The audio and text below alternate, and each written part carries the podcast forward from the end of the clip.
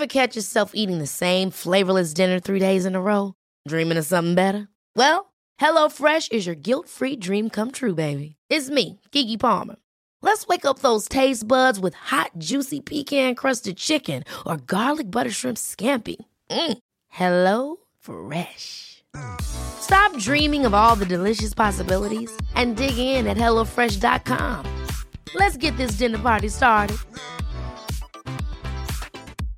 I'm Sandra, and I'm just the professional your small business was looking for. But you didn't hire me because you didn't use LinkedIn jobs. LinkedIn has professionals you can't find anywhere else, including those who aren't actively looking for a new job but might be open to the perfect role, like me.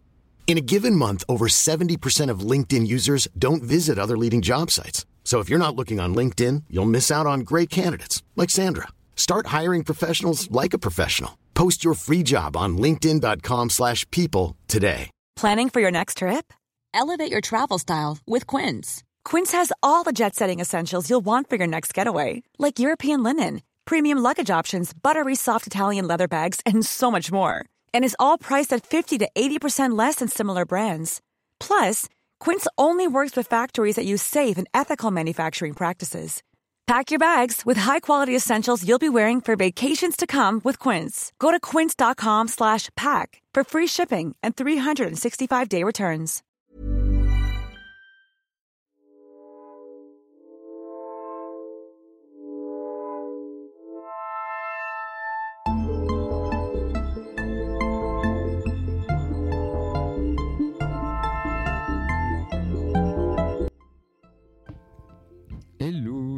Ça va. Aujourd'hui, on va parler d'un sujet.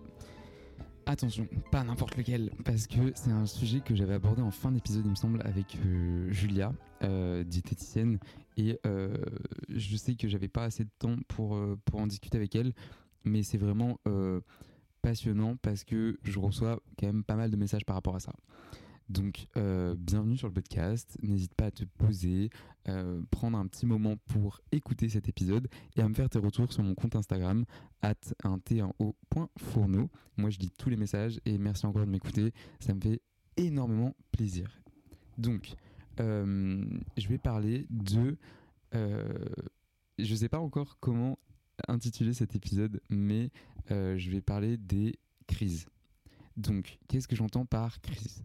Avant de commencer, je rappelle encore une fois que je ne suis pas spécialiste, je ne suis pas un médecin, je ne suis pas nutritionniste et je ne suis pas diététicien. Euh, je partage juste mon expérience. J'ai lu énormément sur ça et j'ai lu, je l'ai expérimenté, donc je peux, euh, je peux en parler. Mais attention, mes paroles ne sont pas, euh, comment dire, elles ne sont pas scientifiques. Voilà, exactement. Donc, pour commencer, qu'est-ce que je définis par le terme crise? Ce que je vais appeler crise, c'est que ça va être des crises euh, où on va manger une quantité euh, importante de nourriture, euh, peu importe le- l'espace de temps. Et ça, c'est important. C'est-à-dire que ça peut être sur 30 minutes, ça peut être sur une heure, ça peut être sur deux heures, bref. Donc ça, c'est important, c'est un point très important à souligner. Et ces crises-là, moi, je les ai expérimentées pendant ma phase de guérison, et non pas de semi-guérison.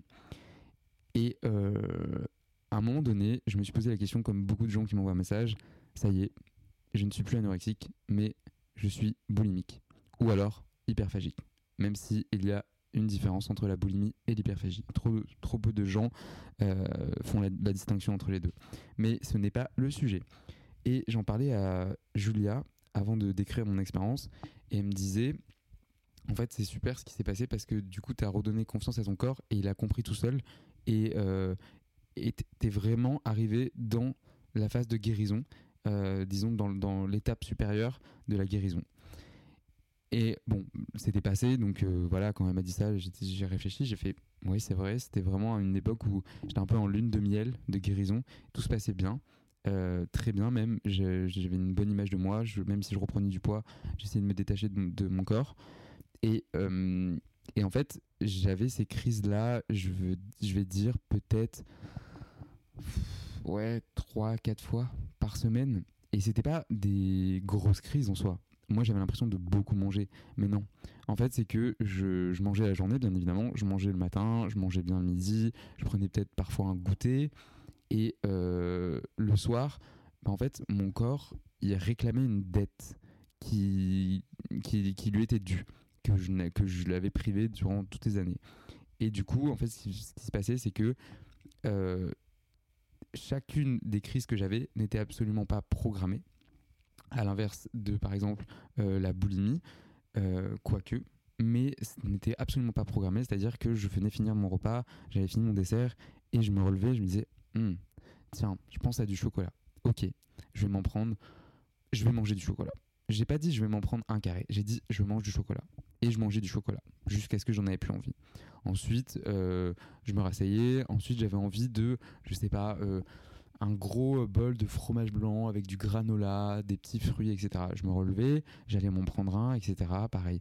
En fait, tout ce, que, tout ce qui se passait dans mon cerveau, tout ce que j'avais en image, je me le faisais. Parce que je savais que j'en voulais et je m'étais tellement restreint que je savais qu'il fallait que j'honore chaque envie que mon cerveau m'envoyait. Et ça, c'était pareil dans la vraie vie. C'est-à-dire, un matin, je me levais, j'avais envie d'un croissant, je courais à la boulangerie. Non, je courais pas en vrai, mais j'allais m'acheter un croissant. Et euh, ces crises-là, du coup, elles arrivaient ouais, 4 à 5 fois par semaine, on va dire. Souvent le soir, très souvent le soir d'ailleurs. Et euh, je les acceptais. Alors au début, non, ça a pris deux mois pour les accepter. En tout, ça a duré 8 mois, ces crises-là. Ce qui est relativement court au final, euh, c'est Julia qui me l'a dit d'ailleurs. Donc moi je ne sais pas, mais c'est relativement court, mais parce que j'ai donné confiance à mon corps pleinement. Donc ça a duré, euh, ça a duré 8 mois et euh, j'ai mis presque 2 mois à l'accepter. Quand je l'ai accepté en fait, parce que je me levais le matin, une fois que j'avais fait ces crises, attention, vous voyez pas l'image là, mais je mets des gros guillemets. C'est-à-dire que je veux pas que. Ce n'est pas pour moi. Je pensais que j'étais tombé dans la boulimie. Alors qu'en fait, mon corps réclamait son dû et il se réparait. C'est tout. Et à l'inverse de la boulimie et d'autres euh, troubles du comportement alimentaire, j'étais très conscient de ce que je faisais, euh, toujours en pleine conscience, même si je n'avais plus faim physiquement, j'avais très faim mentalement. du coup, je laissais passer tout ce que j'avais envie. Mais euh, du coup, ce qui s'est passé, c'est que j'ai fait ça peut-être pendant 6 mois, 6-8 mois du coup. Et au fur et à mesure, je faisais pas 4-5 crises par semaine, c'était peut-être deux, peut-être une. Euh, et en fait, ça passer au fur et à mesure du temps parce que je redonnais confiance à mon cerveau, à mon corps, à tous les aliments que j'avais bannis. Euh, je pense notamment beaucoup au beurre de cacahuète. C'était quelque chose où je j'avais vraiment envie de ça quand je faisais une crise, même euh, si je même si j'en avais mangé avant. Et attention, je trouve que le mot crise, il est trop péjoratif mais moi j'appelle ça des crises de renutrition. Dans le sens où, euh, c'est pas du tout un terme scientifique, hein, vraiment pas, mais c'est un, un, moyen que notre corps nous envoie pour euh, se réparer plus vite, se réparer davantage et se redonner confiance. Donc, si tu es euh, dans l'anorexie mentale, par exemple, et tu es en pleine phase de guérison, et que à un moment donné tu te surprends à manger beaucoup, et attention, le mot beaucoup, c'est très subjectif. Et ça, je m'en suis rendu compte. Parce qu'une fois, j'ai raconté euh, tout ce que j'avais mangé durant ce moment, durant ces crises de renutrition euh, à ma mère. Et elle me dit, mais en fait, mais c'est normal. Enfin, c'est ce que c'est ce qu'un un, garçon, un homme de ton âge mangerait sur la journée, en fait. Donc, c'est là où est le paradoxe aussi. C'est qu'on a l'impression qu'on mange beaucoup, alors qu'en fait, c'est c'est ridicule à côté de ce que les autres mangent. Donc c'est très important de se faire confiance, de se redonner confiance à son corps et euh, les crises vont cesser passer. Donc non, si tu es euh, dans l'anorexie mentale et que tu es en pleine phase de guérison et que tu fais ces crises de renutrition, attention encore une fois je mets des gros guillemets, tu n'es pas dans la boulimie. La boulimie va arriver où, euh, c'est ce que Julia m'a expliqué, les diététiciens du coup vont être là pour enfin, comment dire, pour mettre la limite euh, pour ne, à ne pas dépasser, pour euh, être dans, je sais pas comment dire, mais il y a une limite, peut-être une barrière mentale qui va faire que, oui, certes, on peut tomber dans une forme de boulimie, mais c'est pas souvent le cas et la plupart des gens que je connais et dont j'ai eu le témoignage qui ont été dans une anorexie mentale ont connu ces phases de renutrition extrême où le corps demande, demande, demande et redemande. Euh, voilà, c'est la fin extrême finalement, mais euh, de façon plus, un peu plus poussée, on va dire.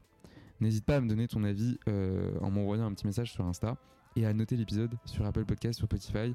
Moi, ça me fait trop plaisir de lire tous vos retours encore une fois. Et puis bah nous on se retrouve la semaine prochaine pour un prochain épisode. Salut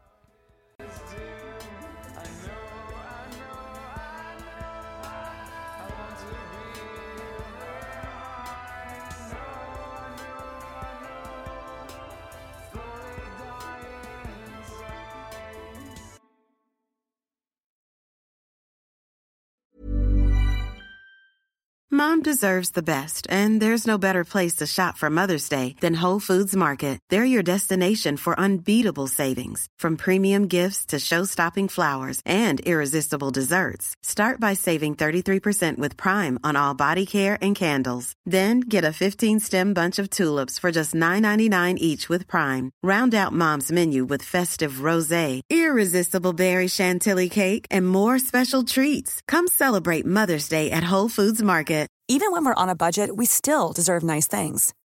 Quince is a place to scoop up stunning high-end goods for 50 to 80% less than similar brands.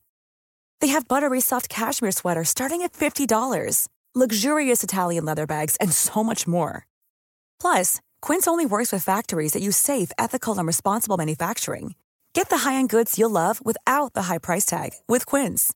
Go to quince.com/style for free shipping and 365-day returns. Mom deserves the best, and there's no better place to shop for Mother's Day than Whole Foods Market. They're your destination for unbeatable savings, from premium gifts to show-stopping flowers and irresistible desserts. Start by saving 33% with Prime on all body care and candles. Then get a 15-stem bunch of tulips for just $9.99 each with Prime. Round out Mom's menu with festive rosé, irresistible berry chantilly cake, and more special treats. Come celebrate Mother's Day at Whole Foods Market.